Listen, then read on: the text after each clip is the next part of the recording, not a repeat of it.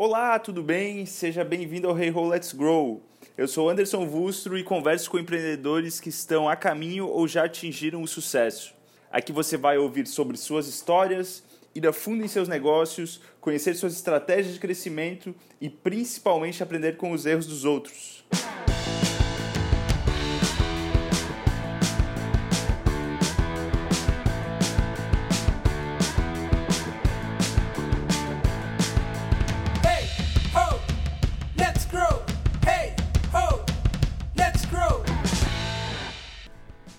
Bem-vindos, galera, a mais um episódio do Hey Ho Let's Grow. Hoje eu estou aqui com o João Bernardi, o Joãozinho da Chaotic, mais conhecido como Joãozinho da Chaotic. Ele que foi CEO, fundador da Chaotic, né, uma empresa que foi fundada em 2010 e teve a sua venda, a sua aquisição em 2015 pela Lynx, num deal aí de aproximadamente é, 55 milhões. E hoje está atuando como investidor anjo, como mentor de algumas startups conselheiro nosso aqui do Darwin também. E eu acredito que está em busca aí da próxima dor de cabeça de empreender é, novamente, né? Joãozinho, cara, brigadão aí pelo, por ter aceito o convite. Seja bem-vindo ao Hey Ho Let's Grow. Obrigado pelo convite. É um prazer enorme estar aqui compartilhando um pouquinho da minha história, um pouquinho aí dos aprendizados que eu tive com, com a Caordic. Enfim, estou à disposição de vocês aí para a gente bater esse papo hoje. Show, show de bola. Então vamos começar aí. Conta um pouquinho como é que surgiu a Caogic, da onde que veio essa ideia de empreender, como é que foi? Então, eu estava em 2008 fazendo meu mestrado e eu queria que o meu mestrado é, ele originasse alguma coisa útil, né? Eu sempre gostei de empreendedorismo, gostei de empresas, eu fazia parte do movimento Empresa Júnior na, na, na universidade. É, eu já tinha inclusive uma empresa na época, uma empresa de café, que inclusive eu tive ela até três meses atrás, eu, eu, vendi ela agora faz três meses, uma outra, uma outra empresa que eu tinha. Mais um exit. Mais um exit. é, e então, essa empresa era porque eu trabalhava num lugar, na Fundação CERT, eu não gostava tanto do café de lá, e acabei montando uma empresa de, de café, que elas têm aquelas máquinas, né? Até brinco que foi o meu primeiro business CPC, né? Que era custo por clique. Cada cliquezinho nas máquinas gerava um, ca um café e, um, e uma receita para mim. É, mas enfim, eu acabei querendo de fato fazer um, um mestrado, é, uma pesquisa científica que pudesse ser aplicada e nesse momento, enfim, eu comecei com uma determinada é, um determinado assunto que era a continuidade de um trabalho que eu tinha feito na França, que eu terminei meu, o meu curso de engenharia na França, né? E, e a tendência natural seria fazer uma continuidade desse projeto no Brasil, só que, enfim, no meio desse processo de buscar algo que pudesse virar uma empresa de fato, eu lembro que eu já começava a comprar na Amazon naquela época, né? É, nos Estados Unidos e eu achava muito legal o site da Amazon, que era um site que era dinâmico, né? Da, dependendo de como que você navegasse nas páginas da Amazon, é, a página modificava de acordo com o seu interesse. Então você tinha milhares de páginas distintas para cada usuário. E isso era uma coisa que eu achava muito interessante, que potencialmente gerava maior resultado para a Amazon. A gente está falando de 2007, 2008. É, sem dúvida nenhuma, a Amazon já era uma grande empresa nesse momento, já estava mostrando aí é, um, um crescimento super consistente. E nesse momento eu olhava para os e-commerces no Brasil e via que todas as páginas eram estáticas, né? Você entrava numa homepage ou numa página de detalhe de produto e todas as páginas eram iguais para todas as pessoas. Eu vi que ali tinha um, uma oportunidade, né? É, então eu acabei mudando o tema do meu mestrado para um tema de fazer um sistema de recomendação de filmes. Foi de filmes porque na mesma época a Netflix, que era uma empresa que no Brasil nem estava no Brasil ainda, né? Era uma empresa que só atuava no, no, nos Estados Unidos naquela época. Ela fez um concurso que era o Netflix Prize, né? Quem conseguisse fazer um sistema de recomendação de filmes 10% melhor do que o dela levava um milhão de dólares como prêmio, né? E ela fornecia os dados os dados reais da, da base de, de, de, usuários que tinha avaliações reais também de filmes para você conseguir treinar os seus algoritmos, né? E para você fazer um mestrado, é, principalmente na área de data mining, que era onde eu estava direcionando, então é, o, a minha pesquisa era fundamental você ter dados para você conseguir minerar. E foi aí então que com esse concurso eu tinha, caso me qualificasse, condições de criar um algoritmo e começar a, a, tentar fazer um recomendador de filmes, né? Então eu acabei formando um timezinho, era um time pequeno, inicialmente duas pessoas, depois veio a ser três pessoas. Esse time fez um, um algoritmo ali para fazer um sistema de recomendação de filmes melhor que o da Netflix. Quando a gente estava em torno de 7% melhor que o da Netflix, isso depois de dois anos mais ou menos, eu já tinha defendido meu mestrado, inclusive, é, a gente resolveu formar uma empresa. Né? Então foi a continuidade do, do, do, do, Netflix Prize que acabou gerando então a, a, Chaordic, né? É, nesse momento, é, o Bosco, que foi meu co-founder da, da, da Chaordic, já estava nesse, nesse time de três pessoas, né? É, ele trabalhava comigo na Fundação CERT, né? ele era gerente de projetos de software na Fundação CERT. Eu atuava mais com uma gerência do, de, um, de uma área que se chamava acho que agora nem lembro mais o nome da área lá na, na CERT, mas enfim, ah, Centro de Convergência Digital, CCD. E eu fazia uma gestão mais, mais geral do, do centro e o Bosco atuava como uma gerência específica em, em, em projetos de software, né? E ele acabou me ajudando no meu mestrado e foi natural o processo da gente se juntar para fundar a Caordic, né? É, então, Nisso já tinha é, apresentado a tese de mestrado? Já... já tinha apresentado a tese de mestrado eu já tinha defendido. Nesse meio tempo, ele também estava fazendo mestrado, mas na área de engenharia de software, ele mudou a tese, a, a tese dele, é bem tese que fala, mas a dissertação dele para uhum. fazer dentro da área também da Netflix. Então, ele também defendeu o mestrado dele dentro do Netflix Prize. É, quando ele finalizou, a gente resolveu, ó, o que a gente tem aqui de, de, de sistema para fazer um, um, recomendador de filmes já é bem melhor do que um, que um recomendador de filmes que gera 60% das, das locações de filmes da Netflix, ou seja, a gente tem um sistema é, de fato muito bom é, e a gente sabia que a gente conseguiria transformar aquilo para um recomendador de produtos em termos, em termos mais gerais, não somente de filmes, né, é, para o e-commerce nacional. Foi aí que a gente começou a desenhar então um, um business plan. É, e aí entram algumas coisas que, enfim, são interessantes, né? É, quando a gente começou a desenhar um business plan, o e-commerce brasileiro era o que a gente chama de bull market, né? Naquela época ele crescia é, 45, 50% ao ano. É um mercado que crescia hum. em taxas absurdas, né? Especificamente em 2010, se eu não me engano, o mercado deve ter crescido uns 45 com relação a 2009, chegando próximo aí dos 50 bilhões de faturamento em, em 2010. É, acho que não, sei se chegou a atingir 50, mas era muito próximo disso. Então a, a, gente via que era um mercado em crescimento, que precisava de tecnologia e justamente da tecnologia que a gente estava é, pretendendo colocar é, à disposição. Né? Então, é, quando a gente definiu então em fazer um, um, uma empresa, é, inclusive a Fundação 7 foi super parceira, ajudou a gente em, com espaço, não no Celta, né, que é incubadora, mas ainda num primeiro momento dentro da própria fundação, então eu diria que a gente foi pré-incubado na Fundação 7. É, eu lembro que eu fui conversar com o professor Schneider, ele é um entusiasta do empreendedorismo uhum. aqui na nossa região. E ele falou assim: João, se tiver algum diretor aí que te libera espaço, você pode ficar aqui na Fundação 7, por enquanto. E aí eu conversei com o Ricardo Teixeira, que era o diretor, o meu diretor na época, né? E o Ricardo Teixeira, não, João, tudo bem, pega aí um. Se tendo espaço, não tem problema nenhum, né? E a gente ficou pré-incubado na, na, na, Fundação 7 por uns 7, 8 meses. E nesses 7, 8 meses a gente também conseguiu é, ganhar vários editais uh, de inovação a fundo perdido, que na época tinha muito dinheiro a fundo perdido, né? Então a gente ganhou quatro editais. E nesses quatro editais a gente levantou cerca de um milhão de reais naquela época, né? Hoje seria um pouco mais de 2 milhões, imagino, corrigindo só pela inflação. E era um dinheiro a fundo perdido, né? Um dinheiro que, de certa maneira, foi o nosso angel.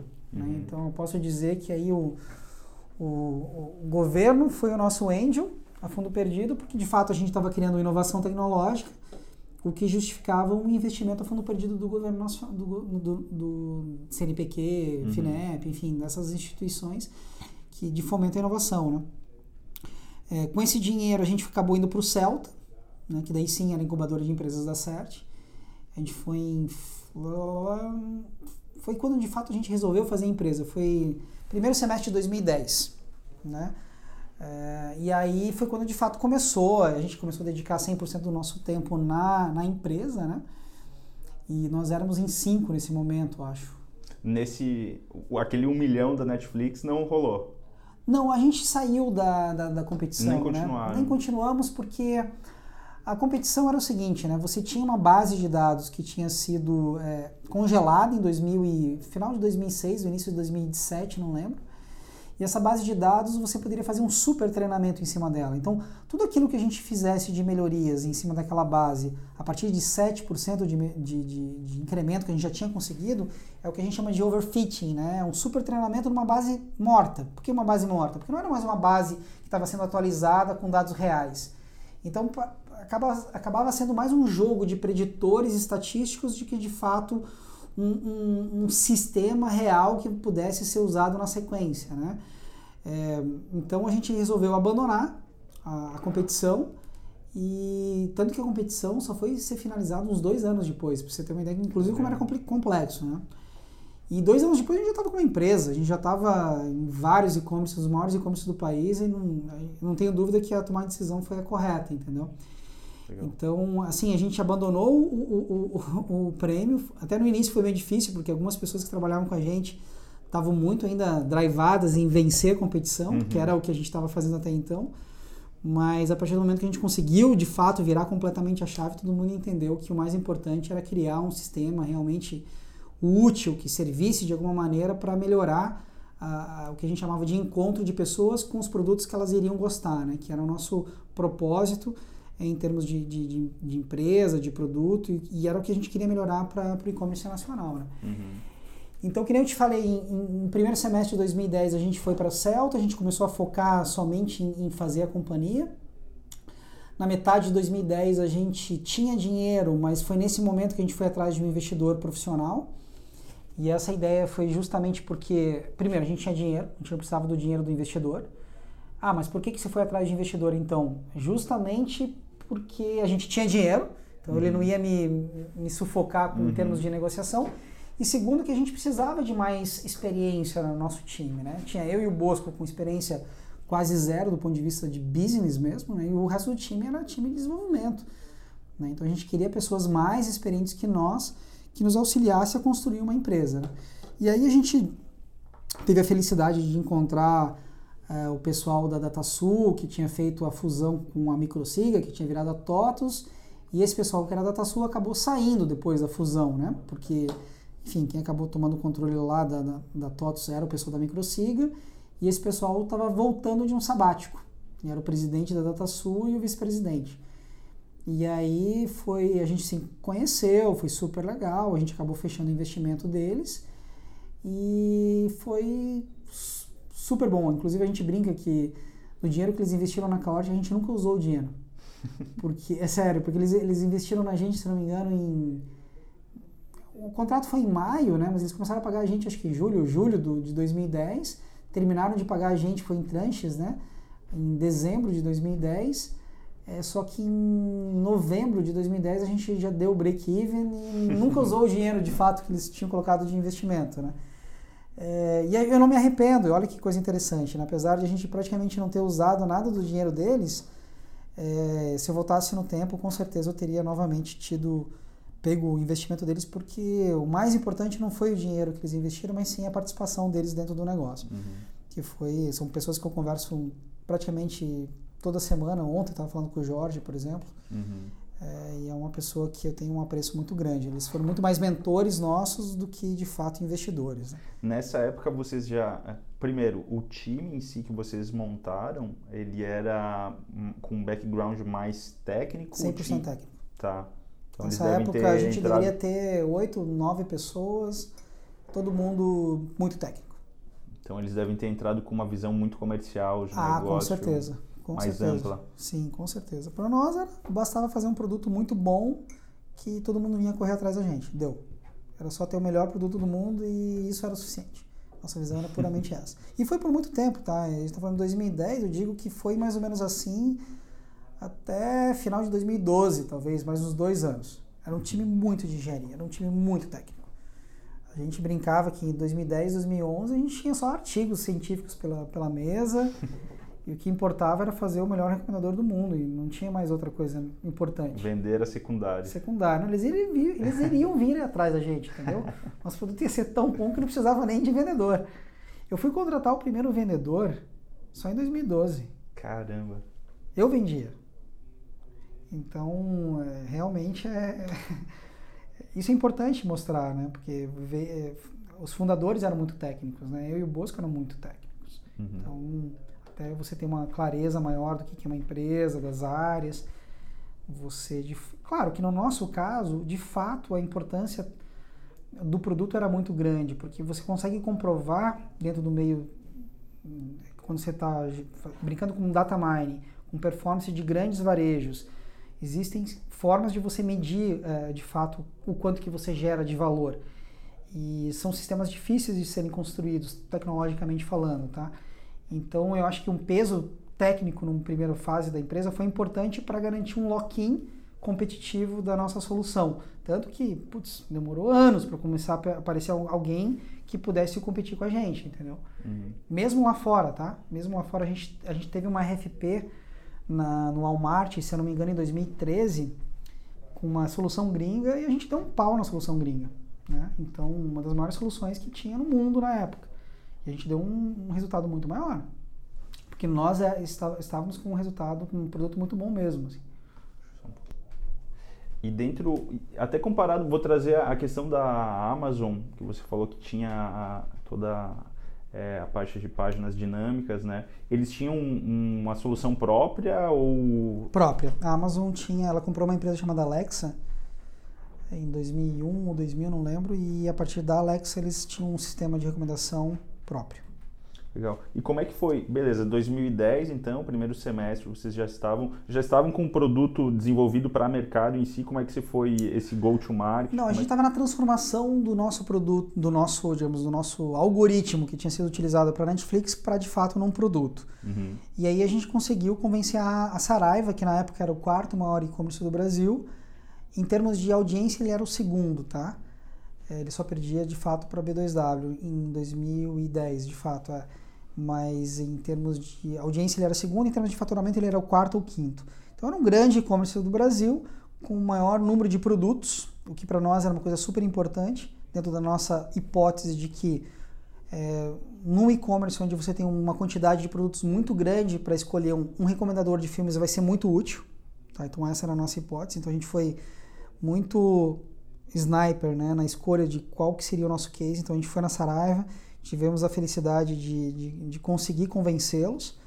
E aí vem um pouco também até dos nossos investidores, né? Os nossos investidores tinham é, investimento na própria Saraiva no primeiro momento, eles eram investidores minoritários, mas eles tinham investimento. Então facilitou pelo menos a abertura de porta para que eles nos recebessem e a gente pudesse apresentar a nossa solução.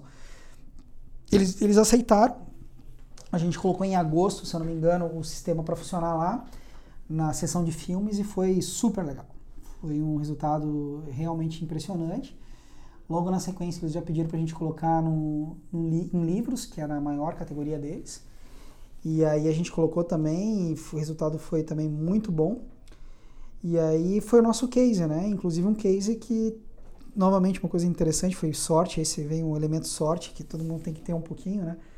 Da Exame, não Exame PME, resolveu fazer um, um, uma matéria sobre esse case, né? Então nós éramos uma empresa praticamente pré-operacional e na linha editorial da Exame existia regras bem claras de que empresas abaixo de X milhões de faturamento teriam que ir para Exame PME, né? não poderiam entrar na Exame principal. Só que eles estavam num, num, momento de mudança, de mudança forte na parte editorial da Exame. Eles queriam, tinha um canal que eles queriam mostrar inovação, startup, tecnologia. Era um tema que estava ganhando é, relevância naquele momento, né? Mas era uma coisa super nova.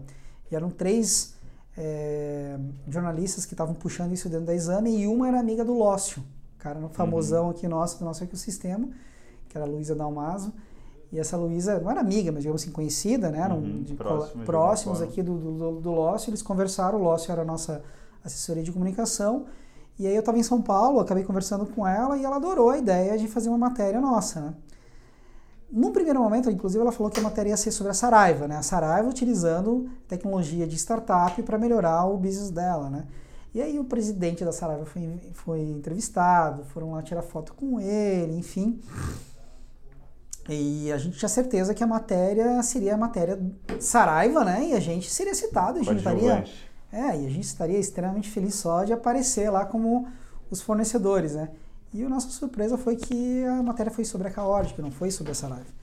E a Saraiva apareceu na segunda, foi uma matéria de quatro páginas, se não me, se não me engano, uma matéria grande.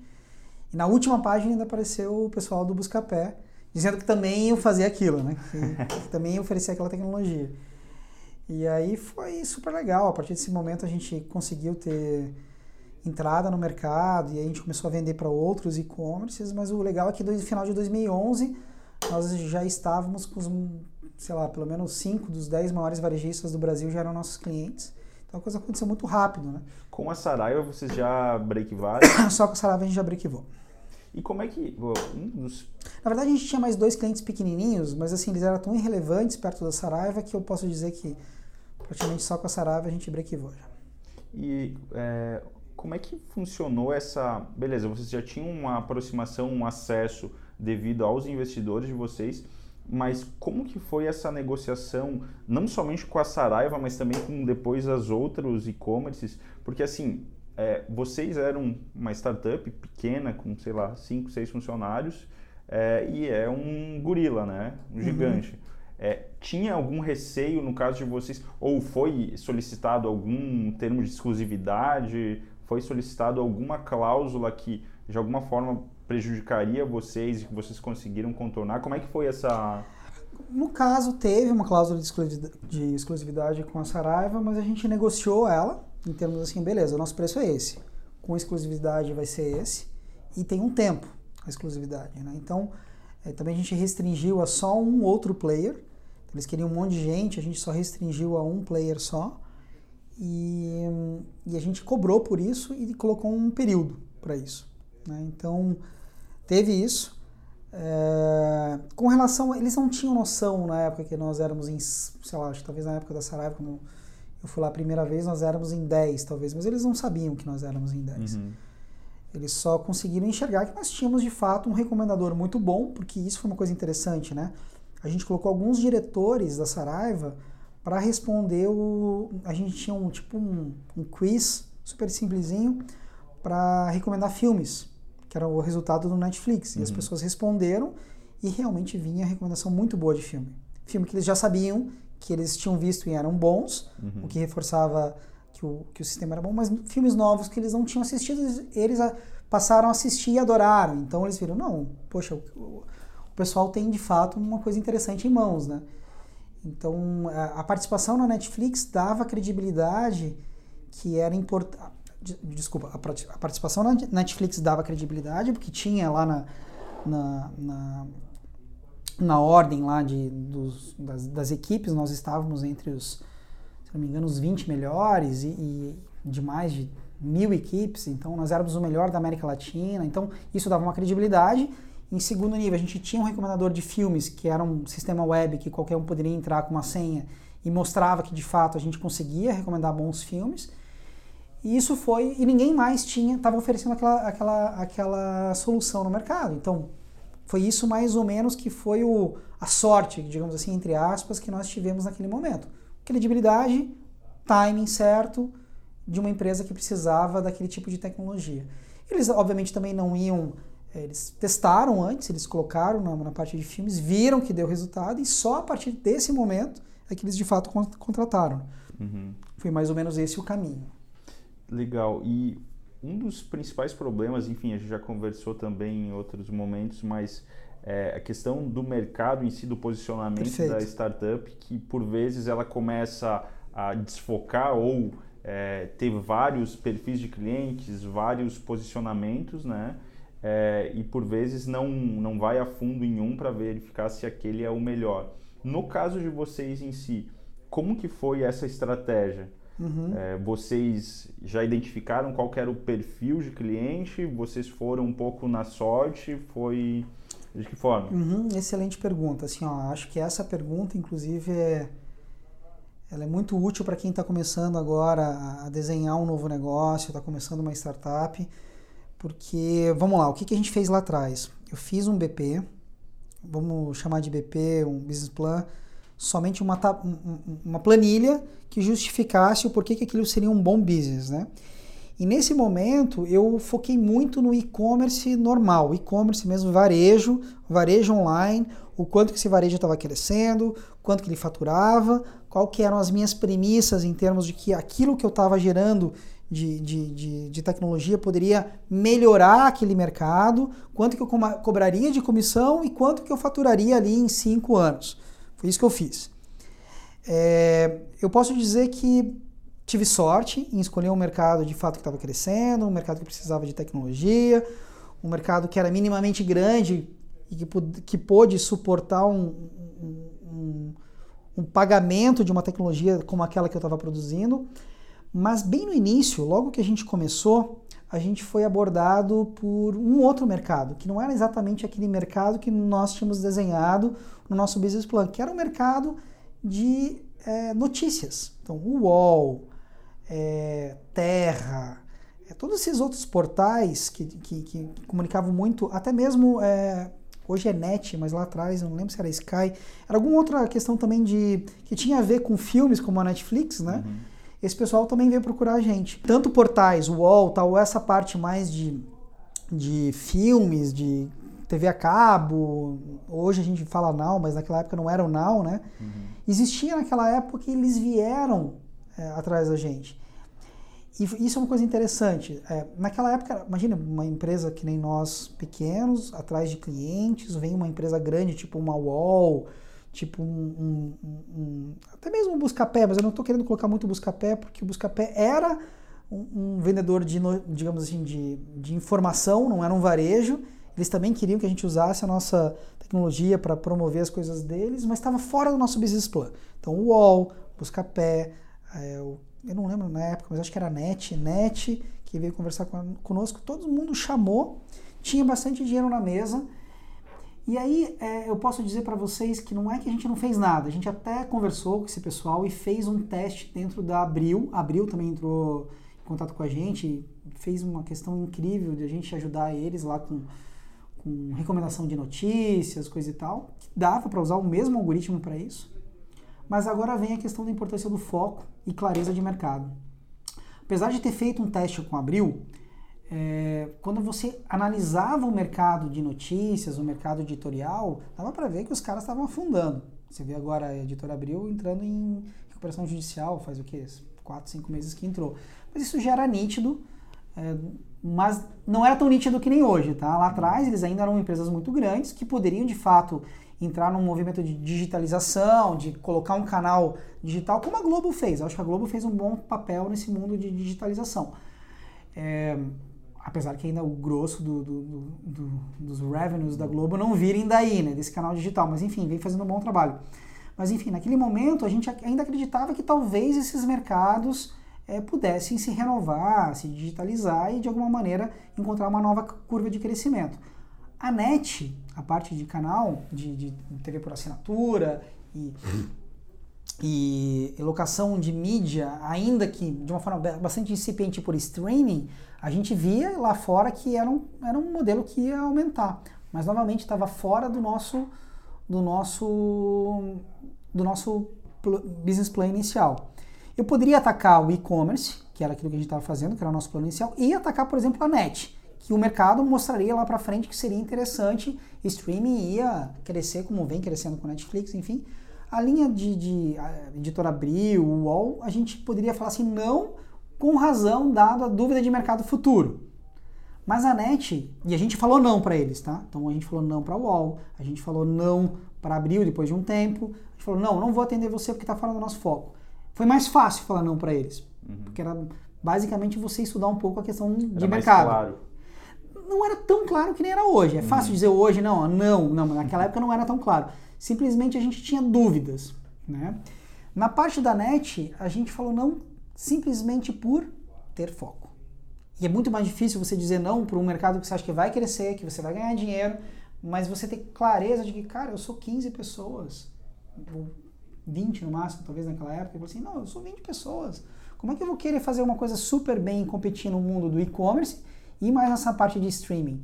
Existem coisas que são diferentes na entrega da recomendação. A recomendação em si era a mesma coisa, o mesmo algoritmo a gente funcionaria da mesma maneira, mas a entrega, a forma de estratégia go-to-market, Todo o resto era diferente.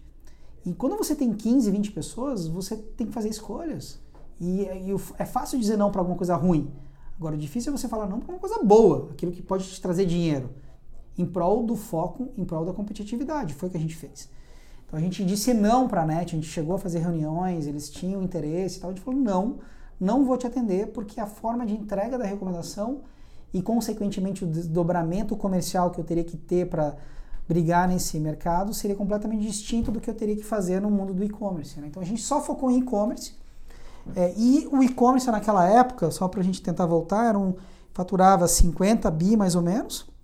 A nossa expectativa era que com os nossos produtos, a gente tinha um produto na época no início, mas a gente sabia que a gente poderia desdobrar em pelo menos uns três ou quatro produtos e que esses três ou quatro produtos poderiam impactar em 10%, em aumentar em 10% a, a efetividade do, do, daquele mercado. Então a gente estaria falando de, um, de entregar um resultado em torno de 5 bi naquele momento, né, caso fosse para o mercado como um todo.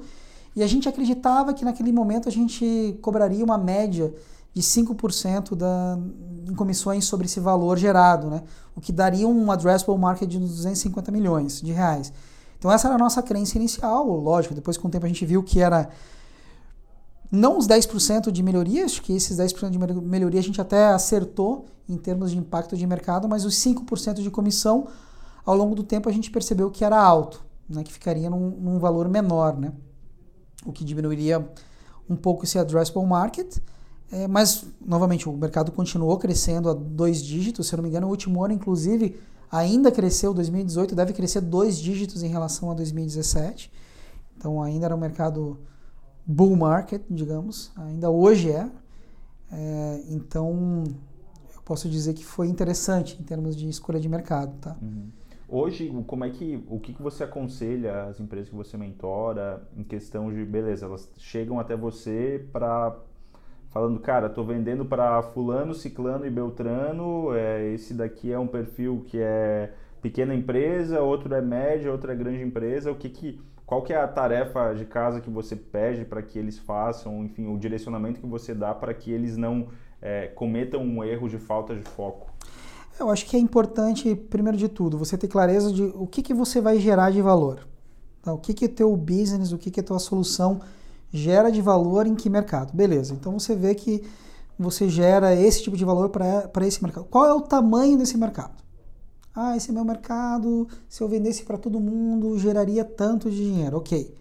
Só que geralmente você tem no mercado grandes players, médios players e pequenos players. E para você vender para eles é diferente.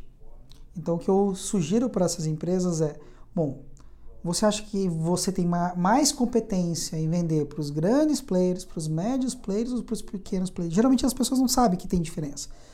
Daí eu tento ajudar eles com perguntas para eles entenderem que existe de fato diferença entre vender para diferentes segmentos dentro de um, de um mesmo mercado. Né? E aí, com isso, eles mesmos respondendo a essas perguntas começam a definir, não, acho melhor atacar aqui ou atacar lá, e consequentemente eles fazem uma segmentação desse mercado. Né? Onde eles conseguem encontrar um caminho mais simples para começar o business e o negócio deles, né? Então, geralmente é isso, é tentar entender qual é a proposta de valor, qual é o mercado, segmentar esse mercado para definir uma estratégia go-to-market. É isso que eu busco é, tentar fazer eles enxergarem. Show, show. E voltando ali à história da Chaotic, beleza, uma vez que fizeram o primeiro case, começaram a expandir, como é que foi esse pós? Vocês é, chegaram a ir para uma estratégia internacional ou o mercado era grande o suficiente aqui no Brasil primeiro? No início a gente começou só no Brasil, é, a gente tinha espaço para crescer, a gente é, conquistou dos 500 maiores varejos do país, a gente chegou a ter acho que uns 65% do mercado, então que é uma taxa de market share super alta. É, em termos inclusive de se você for enxergar das transações do e-commerce nacional, como era muito concentrado nos maiores varejos, né, a gente chegou a ter 60% de todas as transações nos nossos clientes, de todo o e-commerce nacional. É, quando a gente viu que começaria a ficar um pouco mais difícil o crescimento no Brasil, a gente iniciou uma internacionalização, principalmente na América Latina. Passamos a ter clientes na Argentina, Chile, Colômbia, Costa Rica, México. É, foi interessante, então a gente fez a nossa internacionalização. Foi aprendizado também. É... Enfim, não fomos para os Estados Unidos, não fomos para a Europa, porque no meio desse processo a gente acabou fazendo a, a venda da companhia. Né? Legal. E uma coisa que, é, para quem conheceu a trajetória da Caod, que viu é, um pouquinho mais próximo, é, sabia que a cultura de vocês era uma cultura muito forte. Então vocês trabalhavam é, muito, é, não somente interno, eu acredito, mas é, conseguiam expor para o mercado é, essa questão de valorização das pessoas e tudo mais. É, como é que foi essa construção da cultura? É, eu acho que foi como... algo, primeiro, uhum. foi algo pensado em si ou foi algo que é, uhum. surgiu e a partir disso daí vocês começaram a estruturar melhor? Eu acho que foi um pouco dos dois, né? Então, o que, que foi pensado? Quando eu e o Bosco a gente quis fazer uma empresa, a gente sempre deixou como uma das dos nossos dos nossos objetivos fazer uma empresa aonde a gente gostasse de trabalhar. Então, após algumas experiências que a gente teve de e conversando com outras pessoas também, de ver muita gente infeliz no trabalho e falou assim, poxa, a gente não quer isso. A gente quer ter uma empresa onde eu gostasse de ser funcionário. Isso era muito forte é, nos objetivos de criação da empresa, né? A gente estudou muito o que estava acontecendo no Silicon Valley, que era, enfim, benchmarking para nós em termos de cultura é, é, de, de gestão de recursos humanos, digamos assim, né? E, e, a gente deu muita liberdade para que as pessoas que estavam entrando na empresa pudessem de fato influenciar na cultura dela. Então, é, no nosso entendimento de cultura, meu e do Bosco, sempre foi assim: ó, cultura é um aspecto vivo né, de valores é, das pessoas que estão na liderança ou de todas as pessoas que estão dentro de uma, de uma empresa. E nós, enquanto líderes, eu e o Bosco, nós temos que fazer o trabalho de podar. Imagine que você tem uma planta que está crescendo, tem algumas coisas da planta que você não vai querer que, que vá para aquele lado, então você poda, mas tem outras que vão surgir de maneira automática que você tem que deixar crescer e se desenvolver de uma maneira natural. Então, muitas das coisas que, que, que foram super legais, e eu vejo hoje outras startups dentro de Florianópolis é, dando continuidade nisso, não foram ideias minhas nem do Bosco, foram ideias das pessoas que estavam lá e que emergiu de maneira natural e que nós, no nosso entendimento, achamos que era interessante, que era saudável e deixamos aquilo é, evoluir de uma maneira natural. Então, é, se você conversar com qualquer pessoa que participou da Caordic, principalmente ali até a final de 2013, ou mesmo depois, eu acho que até o final, talvez, dela, todo mundo vai falar como um ponto positivo da cultura a transparência e a possibilidade de, de, de fato, influenciar é, na empresa como um todo. Né? Então, nós realmente dávamos voz para todo mundo, as pessoas participavam, consequentemente, elas se sentiam donas é, da empresa, se sentiam é, realmente influenciando e ajudando a construir aquilo. Né? Não é fácil, quando você dá uma liberdade, você tem que trazer junto a responsabilidade. E óbvio que a gente teve momentos de, de, de problema com esse tipo de postura, mas eu acho que foi muito mais saudável do que, do que negativo, sabe? É, você realmente fazer essa gestão participativa, coparticipativa com todos, né? Sem contar, sem contar que vinham coisas geniais, assim, que todos os aspectos que eu vejo da cultura da Caótica que as pessoas lembram, não veio de mim nem do Bosco. Tem algum veio. exemplo? Alguma... Eu vou, vou dar um exemplo de, um, de uma coisa simples, mas que como é importante. Teve uma vez um cartaz para uma vaga de estagiário da Caordic, que o Anderson, que era nosso gestor de recursos humanos, resolveu fazer esse cartaz de forma participativa. Então, em vez de pegar a área de recursos humanos e eles fazerem um cartaz, olha que, que, que atividade mais trivial dentro de, de dia a dia de uma companhia, né? Em vez de pegar um cartaz para estagiário, é uma vaga de estágio, tá? Em vez de fazer de uma forma, ah, vamos fazer uma vaga e colar lá na UFSC, não. Ele resolveu fazer de uma forma participativa. Tudo bem, a empresa devia ter, sei lá, 20 pessoas na época, 25, mas ele resolveu fazer envolvendo todo mundo. A galera de desenvolvimento, que era para vaga, inclusive desenvolvimento, e eles fizeram um, um, cartaz tão genial, mas tão genial, que saiu na exame, na exame principal. O cartaz era tão genial, sério, tão, tão, mas tão genial que saiu na exame. Foi a segunda vez que a gente saiu na exame. Tá? Porque era incrível, aquele cartaz era simplesmente um cartaz que não tinha o logo da Chaotic. Olha que coisa doida, não tinha o logo da Chaotic, tinha um, um código. Imagina um código um código de em Python, não lembro o que, que era na época, com, com fundo escuro e dizia assim no título: escolha a sua pílula. Daí tinha uma pílula azul e uma pílula vermelha. Olá, Matrix. A lá Matrix. Então, já fazendo referência ao tipo de pessoas que a gente queria. E lá no final, a escolha, daí tinha a escolha era tirar xerox, trabalho sem propósito, isso debaixo da pílula azul, né? Uhum. Que você encontrava em geralmente qualquer tipo de, de, de vaga de estágio. E a pílula vermelha é, porra, realmente participar de uma companhia onde você mesmo sendo estagiário pode realmente influenciar e mudar as coisas lá dentro, blá, blá, blá, blá desafios. Só que para o cara encontrar o link de fato da vaga, ele tinha que resolver aquele problema que era aquele código. Uhum. Então já tinha uma parte do sistema do, do, sistema seletivo, do processo seletivo ali. Se o cara não conseguisse encontrar o URL, que era o resultado do código, que era um desafio, o cara não via de fato a vaga, uhum. qual a empresa que era e tudo. Então os caras bons conseguiram, obviamente, decifrar ali o código, entraram no link da vaga e viram a vaga, daí postaram seu currículo, coisa e tal. Mas aquilo gerou um bafafá tão grande que acabou saindo na, na exame. Olha que, que coisa. Então, isso é um exemplo de, um, de, uma, de uma atividade corriqueira que foi desenvolvida de uma maneira coletiva, que o resultado foi do caralho. Inclusive, teve um dos melhores caras que a gente contratou foi através dessa vaga, tá? Que foi um cara que a gente gostou muito. Ficou com a gente até depois de vender. Acho que ele só saiu depois que a gente vendeu. Deve ter chego é, candidatos de outras vagas além de estagiário eu nem lembro, que na verdade quem, quem recebeu isso foi o Anderson, né? Então eu, não, eu não vou lembrar em detalhe, mas sem dúvida nenhuma a gente deve ter recebido muita gente interessante, sabe? Uhum. E, então esse é um exemplo, mas obviamente eu também tenho exemplos ruins de, da questão dessa liberdade. É, por exemplo, chegou um determinado momento da, da que um dos valores da companhia era bullying.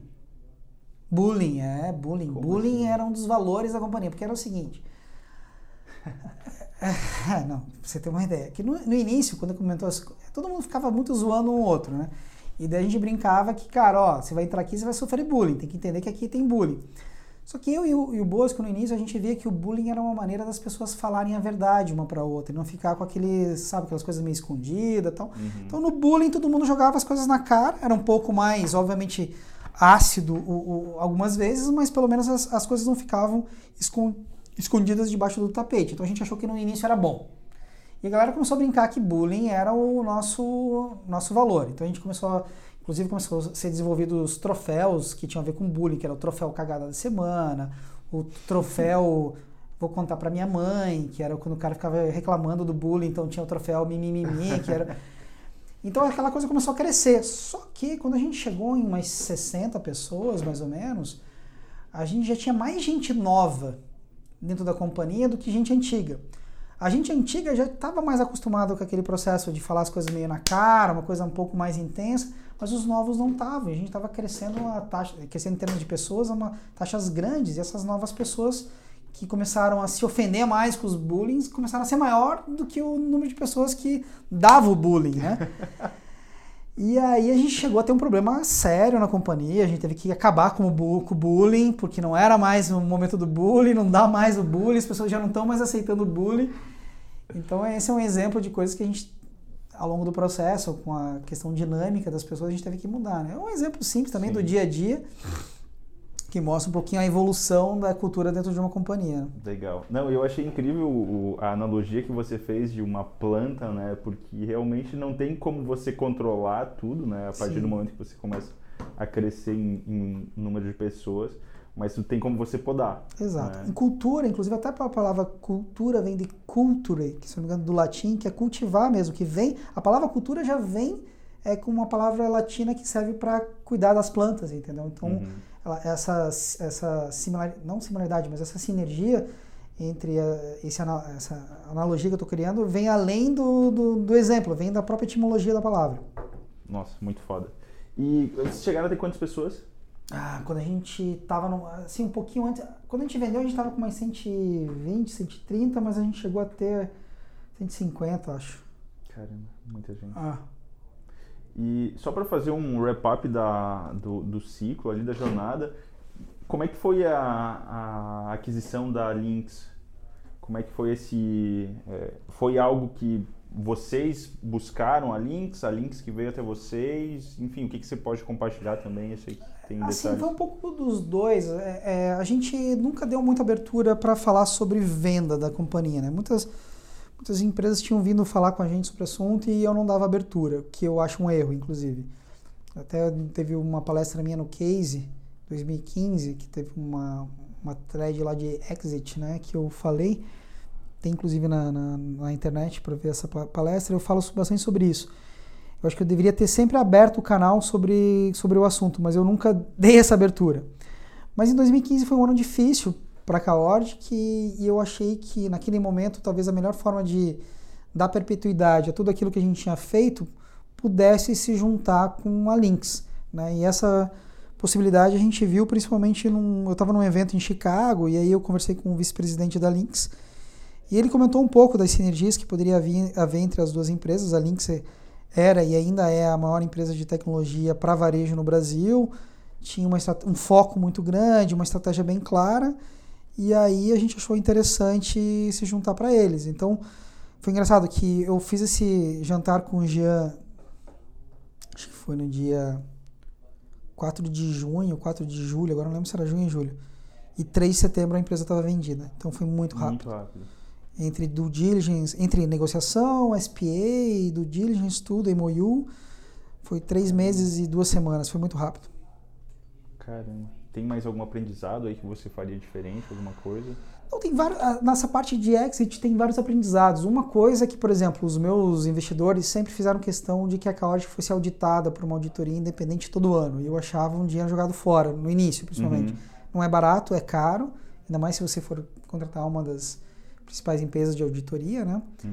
Mas eu vejo, eu vi que na, nesse momento do, do exit, né, de uma negociação da companhia, você dizer que você sempre foi auditado por uma por uma auditoria independente, renomada, faz toda a diferença. E provavelmente vocês tinham uma casa mais organizada. Não, e a gente já estava com, com, com, a casa, quando a gente fez o, o data room, né, pro, pro due diligence, para você ter uma ideia, acho que em uma ou duas semanas a gente estava com o data room pronto para due diligence é, mérito do Rafinha, que é o nosso, era o nosso diretor administrativo. E o cara estava com tudo pronto para a gente fazer due diligence. Então, uhum. puta, do momento que a gente assinou o MOU, beleza, vamos começar. Não, no momento que assinou o MOU, o Data Room estava pronto, porque eu já estava em vias de assinar o MOU, já pedi para ele deixar o Data Room pronto, né? Uhum. Então não houve aquele tempo, ah, assinamos MOU, agora um mês e meio para começar a arrumar as informações. Não. Assinamos o MOU, no dia seguinte estava o Data Room na, na na mão dos advogados da Lynx para começar a analisar a empresa. Então, e também a análise por parte da Lynx, é, a do diligence da Caótica não durou um mês. Caramba, muito Tava tudo pronto, tava tudo auditado com as CNDs, com a parada, tudo pronto, entendeu? Muito rápido. Essa semana, por coincidência, é, a gente teve um papo com o, o Luiz da Plug, né, que foi é, comprada pela Resultados Digitais, e ele comentou que a parte mais estressante e demorada de todo o deal foi o pós-negociação, que foi a do diligence, enfim, toda a burocracia e papelada? É, para mim não. Para mim até o MOU foi a parte estressante, depois assinou o MOU, não fiz mais nada quase. Show. Foi muito rápido. Só não foi mais rápido ainda porque eles queriam comprar uma outra empresa no mesmo dia da Caord, que era concorrente nossa, e essa empresa acabou demorando um pouco mais a do diligence deles, entendeu? Uhum. Mas poderia ter concluído tudo um mês antes, mais ou menos. Show. No nosso caso, né? Se for dependesse somente da gente. Show, incrível. É, Joãozinho, cara, bate bola agora, só algumas questões rapidinhas. Que livro que você está lendo? Estou lendo um livro, enfim, é, O Capital. É, tem um pouco a ver com o momento de, de eleições, mas eu quero ampliar um pouco a minha, a minha visão a respeito do, de alguns aspectos políticos e econômicos. Legal. Deixou um pouco de lado aí livros de negócio, business? Eu sempre estou lendo um pouquinho em paralelo, né? Mas o livro que eu estou mais pegando agora é o Capital mesmo. Show. É, tem alguma ferramenta ou aplicativo de trabalho favorito que você utiliza, não vive sem? Isso, isso depende muito da época e no momento que você está, né? Mas eu acho que já usei um, muita ferramenta. Mas eu acho que é engraçado, assim, a ferramenta que eu acho que para qualquer empreendedor a galera até vai rir, assim, mas que o empreendedor ele precisa ter clareza na construção de um, de um business, né? E a clareza na construção de um business, para mim, você geralmente tem um, uma planilha onde todo o teu racional está lá dentro. Então eu adoro números, eu adoro ter esses números colocados dentro de uma planilha e essa planilha tem que ter sentido. Então ao longo do tempo eu vejo que eu já troquei de um monte de ferramentas, mas usar bem uma planilha, usar bem um calendar é o tipo de coisa que organiza o teu tempo e fundamenta as tuas principais hipóteses, as tuas principais premissas e que faz você acreditar num caminho independente do ambiente externo que você esteja enfrentando naquele momento. Então, eu vou para as ferramentas mais básicas. Eu tenho até um cliente, tinha um cliente, né? Agora não tenho, falei com ele ontem, inclusive o Ronald do meu móvel de madeira. Ele brinca que ele ele é um dos poucos caras no e-commerce que usa uma ferramenta que quase ninguém usa, que se chama DRE. Então, assim, eu, dou, eu conto essa história para muita gente, porque. E o Ron é um, é um, empreendedor de sucesso, incrível a história do meu móvel de madeira, mas mostra a, a importância das ferramentas básicas, sabe? E, e, e, eu vejo que falta um pouco isso muitas vezes numa moda do empreendedorismo, do cara entender que o business, o business ele tem um, um, um racional muito muito pragmático do ponto de vista de geração de caixa, de geração de valor, de geração de, de economics, entendeu? Sem isso você não consegue crescer. Então eu volto para um, as minhas ferramentas básicas do DRE, uma planilha e um calendar, sabe? Essas eu vou te dizer hoje, vou te dizer daqui a 10 anos, que vão ser ferramentas que eu vou estar continuando usando, tá? Não vai ser uma ferramenta da moda que de repente estou usando hoje e daqui a pouco eu não vou estar usando mais. Show. Tem alguma fonte de conhecimento preferido, seja... Depende muito do momento. Então, Também. Então, é, livros e internet, obviamente, dentro de internet você pode ter um blog, você pode ter um podcast, você pode ter um uma série de, de, de, locais onde você vai consumir a tua informação dependendo daquilo que você precisa naquele momento, né? É, então, novamente, depende muito que, de qual é o teu momento. Hoje o meu momento é, é, é mais de livros. Estou agora começando a, a, prospectar novos negócios e aí minha fonte de, de, de conhecimento tem sido aceleradoras. Inclusive estou junto aqui com o Darwin, estou conversando com outras aceleradoras essas, esses locais têm trazido informações e conhecimento para mim que são interessantes. Colocar em contato com, com empresas que estão é, inovando, que estão querendo criar coisas novas. Então, depende muito do teu momento, entendeu? Show.